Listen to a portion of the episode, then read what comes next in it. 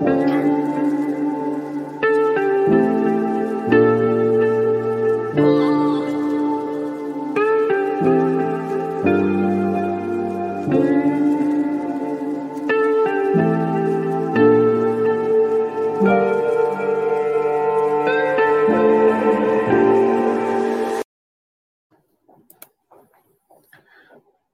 Noite a todos e a todas. Sejam muito bem-vindos e bem-vindas a mais um programa Dupla Vista, uma idealização do Centro Espírita Semente Cristã na web, o Centro Cristo Virtual. Hoje, segunda-feira, dia 11 de janeiro de 2021, nós temos a grata satisfação de poder contar novamente com o nosso amigo Marco Galeno, da Federação Espírita Piauiense, para dividir conosco um pouco mais do conhecimento acerca de O Céu e o Inferno, dando seguimento a esse nosso programa de estudo dessa obra básica da codificação. E hoje nós teremos nosso amigo Marco retornando. Quando as coisas são boas, a gente tende a repetir, né? Para a gente aproveitar o máximo possível.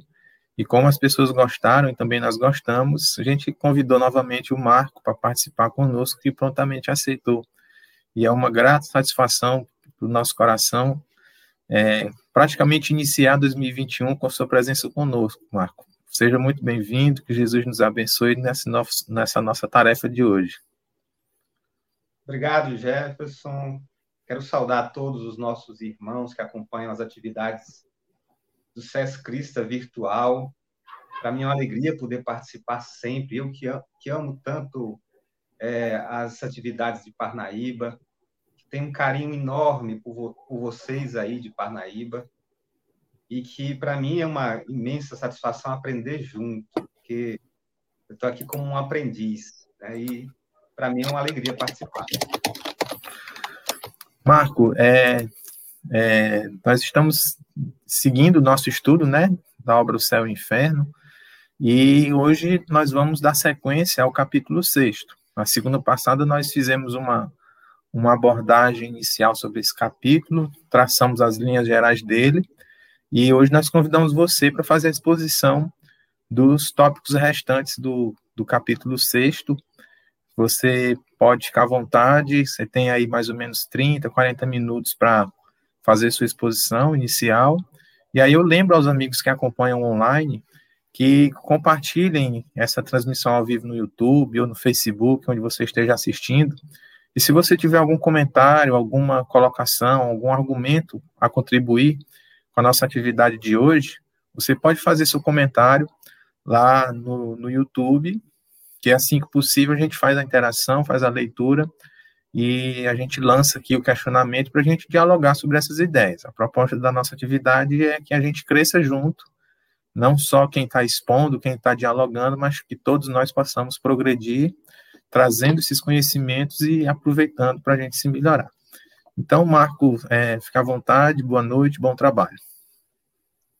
Obrigado, Jefferson. Então, é, a nossa proposta, como você bem falou, é dar continuidade a esse estudo do, do céu e inferno, trazendo algumas é, colocações, algumas observações para a nossa reflexão aqui.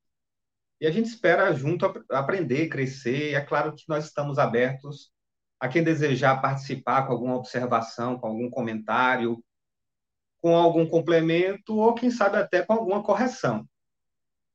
Então, é, eu gostaria de começar com uma, um versículo que está na primeira carta de Paulo aos Coríntios, no capítulo 15, verso 14, em que ele disse assim: se Jesus não ressuscitou, a nossa fé é vã. E que a gente pode interpretar assim: se não há a vida após a morte, toda a preocupação religiosa, espiritualista, ela é vã. Então, a, a, o nosso esforço de buscar o bem, de buscar o amor, de buscar viver com decência, com justiça, com paz, o nosso, o nosso propósito de buscar é, viver com valores morais nobres, tudo só vale a pena porque também há uma continuidade da vida. Senão seríamos apenas é, joguetes de, de uma vida material limitada e que a gente agiria até com uma certa animalidade. Mas a vida espiritual é um fato, é uma realidade. Agora, um outro aspecto.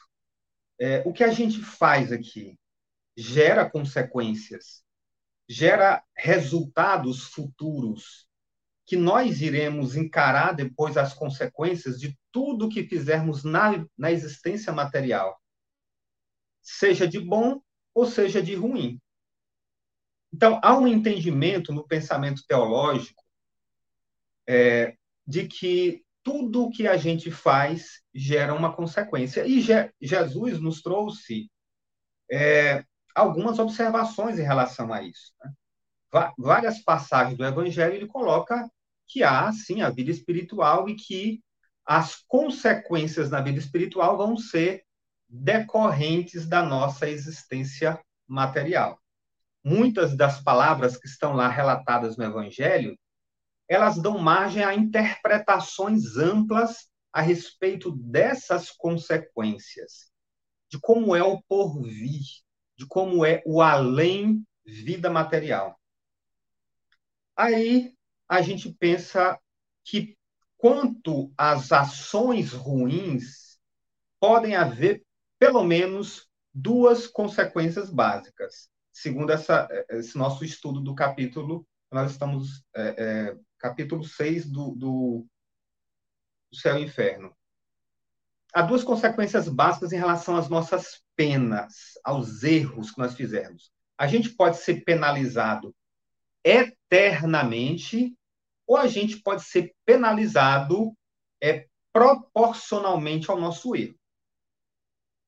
Antes de mais nada, na teoria do direito material, do direito humano, do direito que a gente chama de direito positivado, existe um dos princípios da pena que diz que a pena ela tem que ser proporcional ao crime praticado. Então, eu não posso ter uma pena muito maior em relação ao crime que foi praticado. Em relação ao erro que foi cometido, a falta, a falha. Então, se há necessidade de penalizar, no nosso direito, é, é, no nosso ordenamento jurídico, o princípio é esse, que a pena não seja desproporcional. Então, vamos supor que uma pessoa entrou numa loja e subtraiu um produto, uma blusa, uma camisa de uma loja de roupa, por exemplo, e saiu com essa roupa. Aí vamos dizer que ela vai ter que pegar, por causa disso, uma pena de 10 anos de prisão. Ou então que ela vai sofrer chibatadas até morrer. Então a gente percebe com isso que são penas desproporcionais ao crime praticado. Então, mesmo que, que seja com essa finalidade educativa, mesmo que seja com a finalidade de esclarecimento, a pena tem que ser proporcional ao crime praticado. Isso é um princípio do direito básico da teoria da pena. Agora, algumas pessoas começam a defender dizendo assim, ó, as penas são eternas as, em relação aos erros que cometemos contra a lei de Deus, porque Deus é infinito. Então, a ideia, a ideia das penas eternas tem uma dessa tem essa base, tem essa base. As penas são eternas porque Deus é infinito. Então, se eu tenho, cometo um ato contra um ser que tem é, é, atributos infinitos, consequentemente, a pena vai ser infinita, vai ser eterna, não vai acabar nunca. Então, se nós cometermos crimes em relação ao nosso irmão, se nós cometermos crimes em relação à lei de Deus aqui na Terra, para a teoria das penas eternas, se nós não repararmos durante a vida, se nós não nos arrependermos durante a vida material, nós iremos sofrer eternamente. E aí é criado toda aquela aquela é, ilustração da pessoa que vai para o inferno e lá ela é colocada em situações de extrema dor, de extremo sofrimento pelos erros praticados durante a sua vida material. Um dos, um dos é, é, é, quadros mais simbólicos da nossa civilização é a Divina Comédia, que foi escrita por Dante Alighieri, e que ele mostra situações de sofrimentos é, altamente desgastantes, que até a leitura, inclusive do livro A Divina Comédia, às vezes é muito difícil, porque ele descreve cenas de horror, às vezes.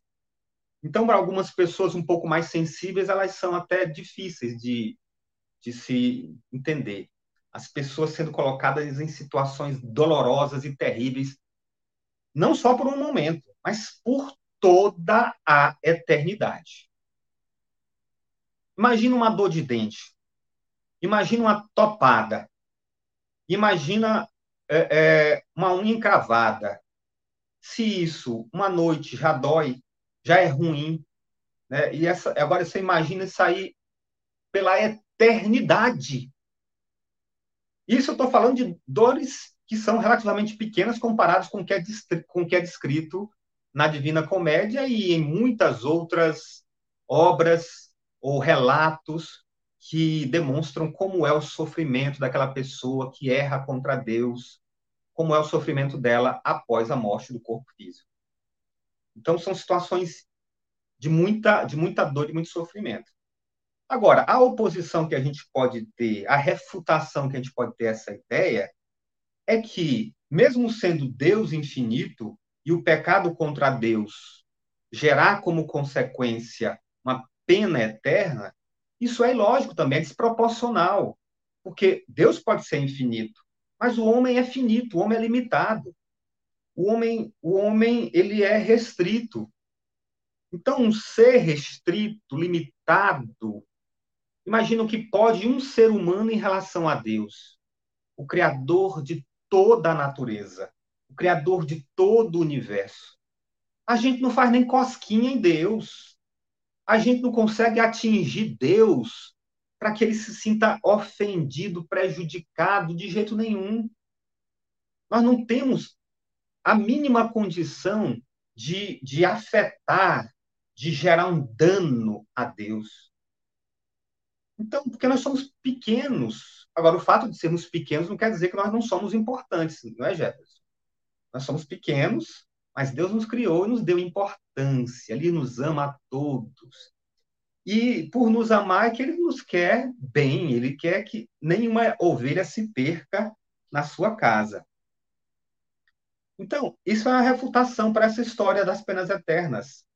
Uma outra refutação é por que, que Deus faria a lei do perdão para os homens? Por que, que ele colocaria para o ser humano a ideia de que nós devemos perdoar, como disse Jesus, não só sete vezes, mas setenta vezes sete vezes, indefinidamente. Então a gente tem que perdoar indefinidamente e Deus não? Aí você pode pensar, não, mas não estamos falando de errinhos, nós estamos falando de erros graves, terrorismo, assassinato, sequestro, estupro, violência contra a criança. Você pode pensar assim. Não, só essas pessoas que irão passar vida eterna no sofrimento. Mesmo assim, a capacidade de dano que um ser humano, numa vida que por mais longa que seja, 70, 80 anos, a capacidade de danos que ele, que ele gera, mesmo assim, ter como consequência uma punição eterna até o fim dos tempos é algo que é absolutamente desproporcional. Se a lei humana não admite isso, quanto mais a sabedoria divina. Eterno, infinito, é uma coisa muito longa, rapaz. A gente às vezes fala assim, a pena eterna como se fosse é, é, é, um final de semana. Não é. É uma coisa imensa. Um dia desse, Jefferson, eu vi o Haroldo Dutra fazendo uma comparação para a gente entender o que é eterno, é que não tem fim. Eu achei muito interessante essa comparação dele. A gente que está, muitas vezes, nessa pandemia, ficando em casa, muita gente teve que ficar em casa um tempo. Eu até hoje estou em trabalho remoto, trabalho em casa. Então, tem uma coisa que, que eu consigo fazer uma associação com o eterno, com o que não tem fim. Serviço de casa, viu, Jefferson? Não tem fim. Toda hora tem louça para lavar, toda hora tem um banheiro para limpar, toda hora tem casa para varrer. Não acaba nunca. Toda hora tem roupa para lavar, toda hora tem roupa para engomar. Eu e a minha esposa, a gente faz isso aqui em casa. Meu Deus do céu, não se acaba nem fica pouco. Isso é só para a gente ter uma ideia do que é eterno. Não acaba nunca. Agora você imagina a pessoa sofrer penas eternas, que não acabam nunca.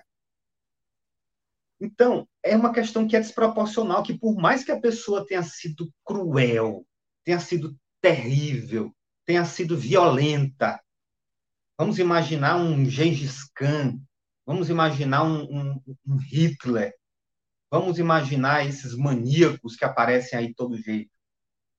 Mesmo assim, criados por Deus, a, todo o dano que eles causaram eles vão ter uma pena proporcional ao erro praticado, o que deve ser menor do que a eternidade. Um outro argumento que as pessoas que defendem a, a, a doutrina das penas eternas é de que Deus dá todas as chances para a pessoa se arrepender até o momento de morrer. Então a pessoa pode ter sido a pior pessoa do mundo. Né? O pensamento teológico cristão tradicional é esse, de que a pessoa pode ter sido a pior pessoa do mundo, a pessoa mais é, detestável do planeta. Mas, se nem que seja no momento da morte, ela se arrepende, aí ela, ela consegue, então, uma salvação. Olha que coisa mais é, é, é incompatível com a justiça. Para a lei humana, a gente, quando comete o crime, mesmo que se arrependa, a gente tem que pagar. A gente tem que reparar. A gente vai ser punido. Então, a pessoa é, é, é bebeu demais, se a, é, pegou o carro, dirigiu em altíssima velocidade, atropelou alguém, ele se arrepende profundamente. Ele não é um criminoso, mas ele cometeu um erro grave e acabou, acabou tirando a vida de alguém. Ele não é um criminoso profissional, acabou se tornando um criminoso eventual. Essa pessoa, por mais que se arrependa, por mais que chore todo dia, ela vai ter que pagar. A justiça divina também age nesse aspecto. Então, por mais que a pessoa profundamente se arrependa, ela vai ter que pagar. O arrependimento é uma benção nas nossas vidas. Meu irmão, minha irmã, se você se arrepende de alguma coisa, isso não é ruim, isso é bom. Porque o arrependimento é um sinal de que nós queremos consertar, de que nós não queremos mais incorrer no mesmo erro, de que nós não queremos derrapar nos caminhos da vida como nós fizemos. Então, se arrepender é uma coisa boa. Então, a gente está aberto para receber a oportunidade da reparação. Isso é bom. Então, a pessoa se arrepende no momento da morte. Ótimo, excelente.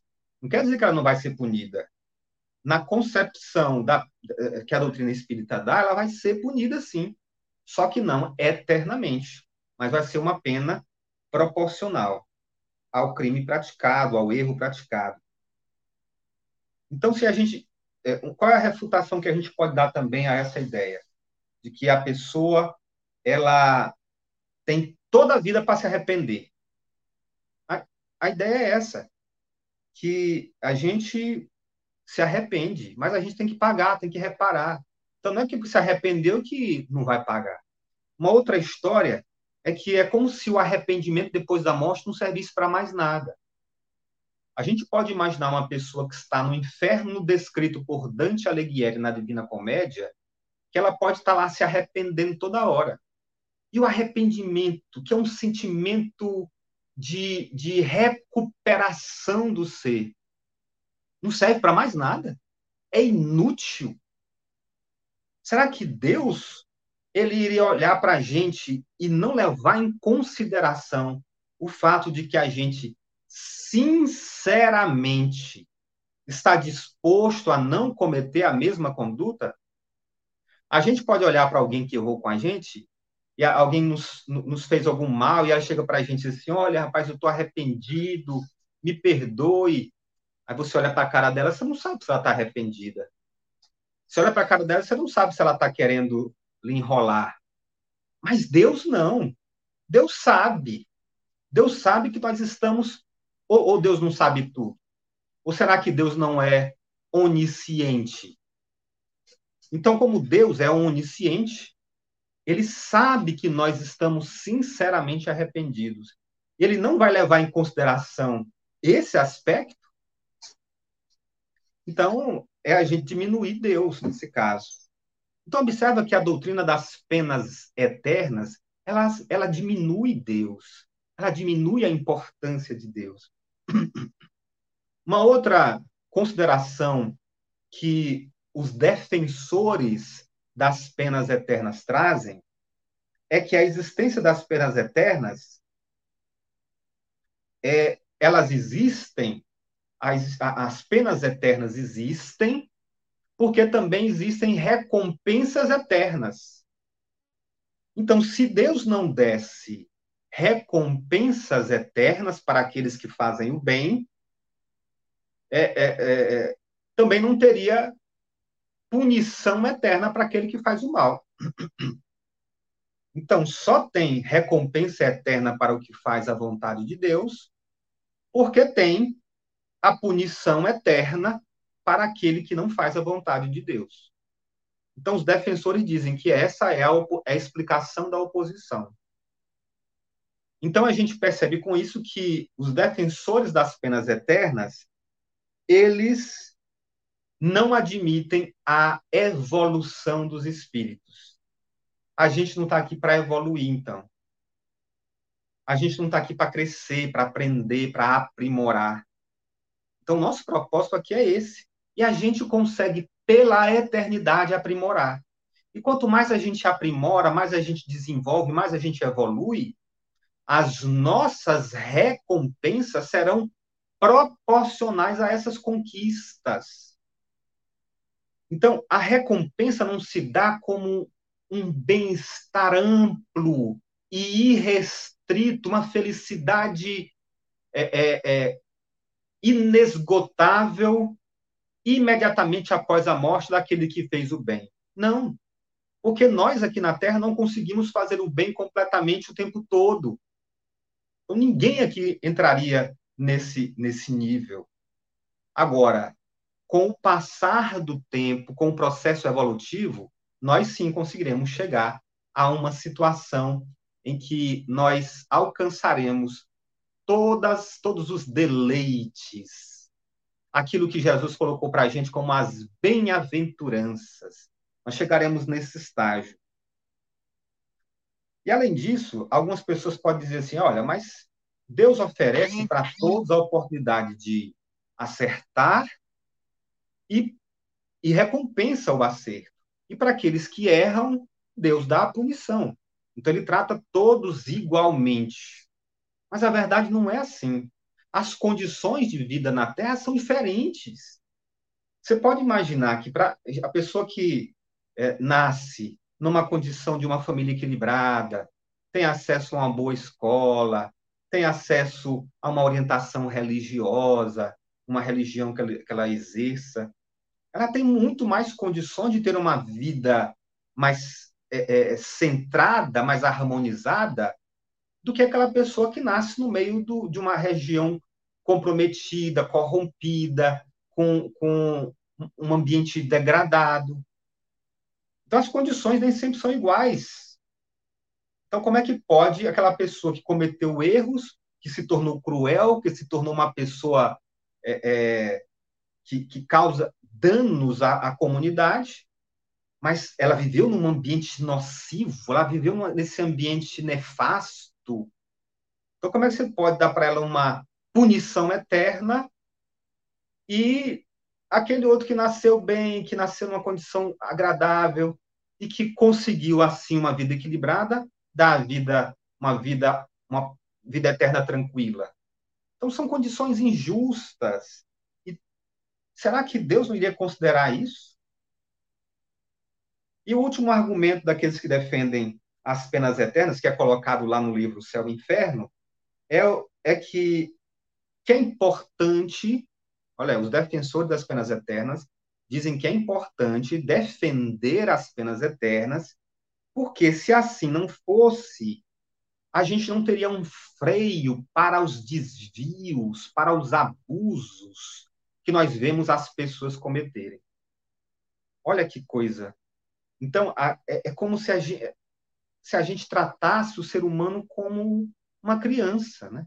A gente fala assim: olha, não vai porque o bicho papão te pega. Não vai, não sai na rua porque tem o homem do saco. Não tem essa história? Em Parnaíba também tem o homem do saco, Jefferson? Tem, o homem do saco. Olha, você não vai porque senão aparece o, o, o, rapaz, o cara do carro preto que te leva. Então a gente precisa colocar nas crianças, às vezes, essas ideias tenebrosas para que elas se sintam com medo. Mas quando a criança cresce e ela percebe que algumas dessas ideias elas são é, é, fantasias, elas não se deixam mais enganar por isso e não se preocupam, com, cometem as suas atitudes sem pensar nas consequências. Mas com o pensamento de que as penas são proporcionais aos erros que a doutrina espírita nos traz, essa ideia ela traz para a gente a necessidade da conscientização e da moralização do indivíduo. Então, não mais amedrontar o indivíduo. Por um certo momento na história da humanidade, a gente pode até imaginar que isso foi necessário. Né? Na, nos primórdios da civiliza das civilizações humanas, pode até ter sido necessário como uma maneira de conter o comportamento, os abusos, as transgressões das pessoas. Mas com o passar do tempo, com o desenvolvimento civilizatório, a gente, a gente chegou num patamar diferente. Hoje, essa ideia do inferno, do demônio com o seu tridente espetando as pessoas, com aquele caldeirão de, de azeite pegando fervente para as pessoas ficarem lá eternamente, essas ideias hoje elas não amedrontam mais. Tanto é que as pessoas vão fantasiadas de demônio para as festinhas de Halloween, por exemplo, porque hoje se entende isso aí como apenas algo, é, é, é, como mitos, como algo fantasioso. Então, a gente tem, sim, que trabalhar a ideia da conscientização, da moralização, fazer com que o ser humano, nosso irmão e nós mesmos entendamos que temos a doutrina da responsabilidade. O que quer dizer isso? Que nós respondemos, que nós seremos, nós somos responsáveis por todas aquelas nossas condutas que são transgressões à lei de Deus. E nós também colheremos todos os bens, todas as condutas positivas que nós tivermos plantados. Plantado. Então, essas são as, as observações dessa primeira passagem é, que me ficou é, colo colocada do, é, sobre os defensores das penas eternas. O que eu acho interessante dessa passagem é o seguinte: Kardec dá um exemplo daquilo que a gente precisa aprender hoje em dia. Democracia. O que é a democracia? A democracia é um ambiente em que as pessoas têm a possibilidade de manifestar as suas opiniões. Kardec ele coloca no, no seu livro, no seu, nas, nas suas, nos seus livros, nas, na, nos artigos da Revista Espírita, todos os argumentos dos opositores ele, com isso, ele quer um debate amplo de ideias. Diferente da ideia que a gente tem hoje de tentar impor o nosso ponto de vista, de querer é, é, negligenciar o pensamento do outro. Eu acho lindo isso de Kardec, a gente devia aprender isso. Nós que estamos aqui nesse Brasil polarizado, nesse Brasil cheio de, de, de ideias de raiva e de ódio, a gente deve aprender a, a ouvir o opositor, considerar as suas observações e respeitosamente, quando for o caso, refutar. E Kardec dá esse exemplo fantástico de democracia. Então, ele ouve, ele considera, reflete, mas ele coloca os argumentos. E no meu caso, acredito que no caso de todos nós aqui, são argumentos que são bastante aceitáveis pela razão, aceitáveis pela nossa capacidade de reflexão. E não acreditar por acreditar, mas acreditar porque a gente acaba refletindo sobre eles. E aí, só para dar um, um fechamento, é, é, ainda tem a, nesse capítulo a impossibilidade material das penas eternas, quando Kardec diz que os avanços da nossa civilização, que saiu do homem da caverna, que saiu do, do homem que não conhecia nem o fogo, e hoje tem um homem que, que desbrava o espaço, que tem comunicações em alta velocidade, que consegue desenvolver produtos de alta tecnologia. Então, esse avanço civilizatório, esse avanço tecnológico de conhecimento é incompatível com a teoria das penas eternas, porque isso mostra que o espírito está em evolução. E que os espíritos que vivem hoje já viveram outras épocas. E isso que explica a evolução. Se não fosse assim, Deus estaria criando hoje seres melhores do que antes. A gente vê a criança nascendo hoje, parece que ela já nasce com o celular na mão.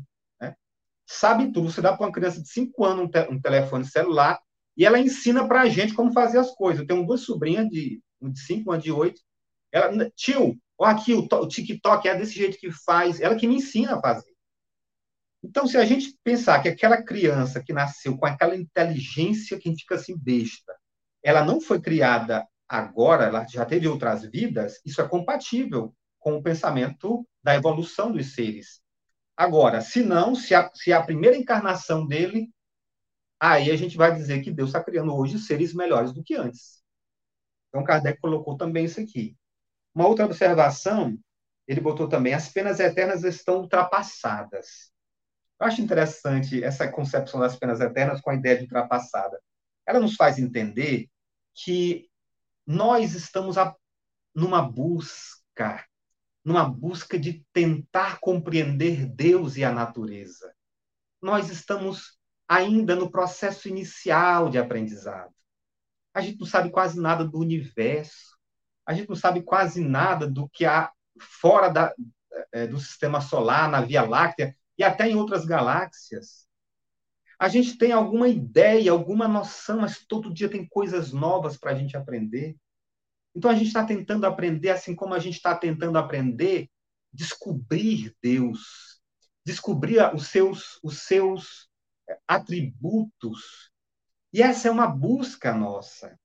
E hoje a gente percebe que a doutrina da responsabilidade, que a doutrina da evolução dos espíritos, ela hoje é uma evolução da compreensão de Deus, superando as ideias das penas eternas. Então, as penas eternas, elas serviram por um tempo para explicar Deus. Mas hoje ela é incompatível com a nossa ampliação do entendimento da vida, com a ampliação do nosso entendimento da noção de Deus. E aí Kardec encerra esse capítulo colocando um livro de Ezequiel, em que mostra lá no livro, em que é, é, na Bíblia também existem passagens que se contrapõem a essa na Bíblia. O livro de Ezequiel foi escrito, acredito eu, em torno de 500 anos antes de Jesus. E é um livro que mostra que tem, uma, tem alguns pontos que mostram que, quando Deus diz assim lá na passagem, né? Diz, Deus diz que ele não quer que nenhuma ovelha se perca. E Jesus repetiu isso também, que nenhuma ovelha se perca. Então, ele não quer as penas eternas. Ele quer sim que a gente se redima, que a gente consiga corrigir e que a gente busque acertar. Então, Jefferson, você me deu de 30 a 45 minutos, eu fiz aqui em 35, e aí eu agora abro espaço para que você possa fazer as suas considerações. Tá ótimo. É, já vou até adiantar né, alguns comentários que fizeram aqui, que você traz os exemplos que são bem é, é, interessantes para a gente, porque nos faz sorrir, mas nos faz pensar. Né? A Yaci colocou: adoro os exemplos engraçados que o Galeno traz. Faz rir ao mesmo tempo refletir sobre o conteúdo. Muito boa explanação.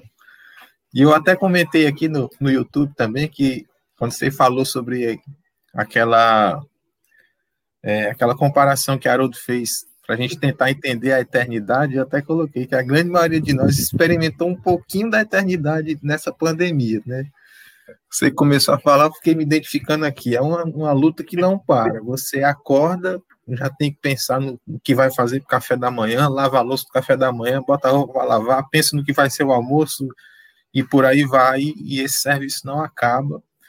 E como é a nossa evolução, nosso progresso, nós não paramos, né? E é muito interessante é, quando você coloca que Kardec é fantástico e traz essa é, traz em toda a sua obra essa ideia de, de, de respeito às ideias antigas é, é muito factível, nós podemos identificar sempre esse trabalho de Kardec com respeito a, aos opositores ao espirit, do espiritismo, às ideias que os espíritos vieram trazer. Porque em toda a sua obra ela é permeada pela intenção de trazer um, um conteúdo novo, uma proposta diferente, fazer com que as pessoas pensem de forma crítica, é, observando o que estava sendo ensinado para elas, o que elas entendiam como verdade e que não questionavam, levantando o véu sobre essas coisas e lançando outras ideias, e não com a intenção de, de transformar as pessoas, de impor aos outros a ideia espírita, mas de fazer as pessoas pensarem, raciocinarem, refletirem e que elas próprias pudessem tomar, chegar às suas conclusões. Nós não encontramos em Kardec nem, nenhum ataque, nenhuma fala ou escrita desrespeitosa. Ele sempre vai construindo o argumento a partir daquilo que ele encontrou nas outras ideias, nas outras filosofias. Isso é fantástico. É fantástico porque é, nos ensina que é assim que nós devemos fazer na nossa vida. Conseguir ouvir, conseguir conviver e conseguir fazer com que as pessoas pensem de uma maneira diferente. E é, é isso que ele traz nesse livro. A ideia principal de Kardec nesse livro é essa, o céu e o inferno. É tentar mostrar para as pessoas um olhar diferente sobre essas ideias do céu, do inferno, do purgatório, sobre a teoria das penas eternas, os argumentos de quem defendem e como esses argumentos podem ser refutados a partir da lógica, a partir do que é, é nesse capítulo em específico, nem se aprofunda questões que estão em O Livro dos Espíritos, mas pela própria lógica, fazendo com que as pessoas pensem acerca do que era dito. É, é possível, mesmo não sendo espírita, mesmo não conhecendo a fundo a doutrina espírita, é possível, pelo menos, é, pensar na possibilidade de que essas ideias passadas elas podem estar equivocadas dando espaço para que as pessoas é, pensem diferente e assumam novas ideias. E é o que ele vai trazer no próximo capítulo, que é vai justamente falar sobre o pensamento espírita sobre as penas futuras. Então, é, foi fantástico, você conseguiu trazer bem os principais pontos desse capítulo. É, eu já vi aqui, pelo menos até agora, ninguém fez nenhuma pergunta aqui para a gente, apenas alguns comentários, que a gente já pode até colocar os comentários no ar para a gente contemplar todos aqueles que se manifestaram. Aí assim diz: a culpa nos torna prisioneiros de nós mesmos. Imagina uma culpa eterna. Nunca conseguiríamos evoluir. E é verdade, né, Galeno? pensou a gente viver com, além de uma punição eterna e sentirmos-nos eternamente culpados ante a impossibilidade do progresso, a impossibilidade do perdão, da misericórdia divina, né? Vamos aqui a mais um comentário. É, a Rejane Fonteles desejou boa noite. A Dora disse que é uma obra belíssima.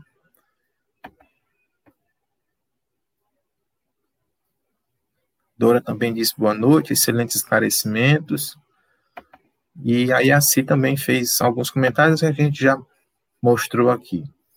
Bom, não tivemos nenhuma pergunta hoje, mas caso você que vai assistir esse vídeo é, depois, porque fica registrado no YouTube, é, ontem mesmo eu estava revendo aqui, aqui, alguns conteúdos e vi que uma pessoa comentou lá. É, como é bom poder assistir esse vídeo em um outro momento. Ela não tem a chance, a oportunidade de assistir ao vivo, mas assiste depois, na hora que dá. Hora dessa tem gente trabalhando, hora dessa tem gente no serviço da eternidade, cuidando de casa, preparando as coisas do dia seguinte, cuidando de algum familiar. E aí assiste depois, na hora que é possível. Se você tem alguma dúvida, quer fazer alguma colocação, deixe seu comentário, que a gente sempre está é, revisitando esses conteúdos para ver se tem algum, alguma dúvida, algum questionamento, para a gente tentar esclarecer e se colocar à disposição para sanar essas dúvidas. E é importante também é, compartilhar com os amigos para que esse conhecimento possa é, chegar a outras pessoas e que elas possam pensar sobre esses temas e chegar às suas próprias conclusões a partir disso que a gente vai conversando aqui nessas noites de segunda-feira. Galeno, muito obrigado pela sua participação, por você ter estado conosco novamente aqui, sempre somando, trazendo conhecimento é, e colaborando com essa tarefa espírita de colocar as pessoas para pensarem e se modificarem a partir daquilo que, que pensaram e chegaram às suas conclusões. Eu que agradeço, Jefferson, pela oportunidade de estar aqui junto com vocês e agradeço pela oportunidade de me estimular o estudo dessa obra, né? porque é uma obra fantástica e, e, nos, e nos dá uma, uma vontade da gente tentar entender um pouco mais as leis de Deus. E nós estamos nessa ânsia de buscar ser, ser melhor, de buscar ser, é, é nos aproximar de Deus. E essa obra, O Céu e o Inferno, nos dá um caminho muito bom para isso. Então, que a gente possa continuar obstinado no estudo, perseverante no estudo, na busca do aprendizado, compartilhando reflexões entre nós, para que assim a gente possa uns contribuindo para o progresso dos outros. Obrigado. É isso aí. Então, a todos vocês que estão acompanhando, boa noite. Até a próxima segunda com a continuidade do nosso estudo. Boa noite, Marco. Boa noite a todos e a todas. Até breve. Jesus nos abençoe sempre. Que assim seja.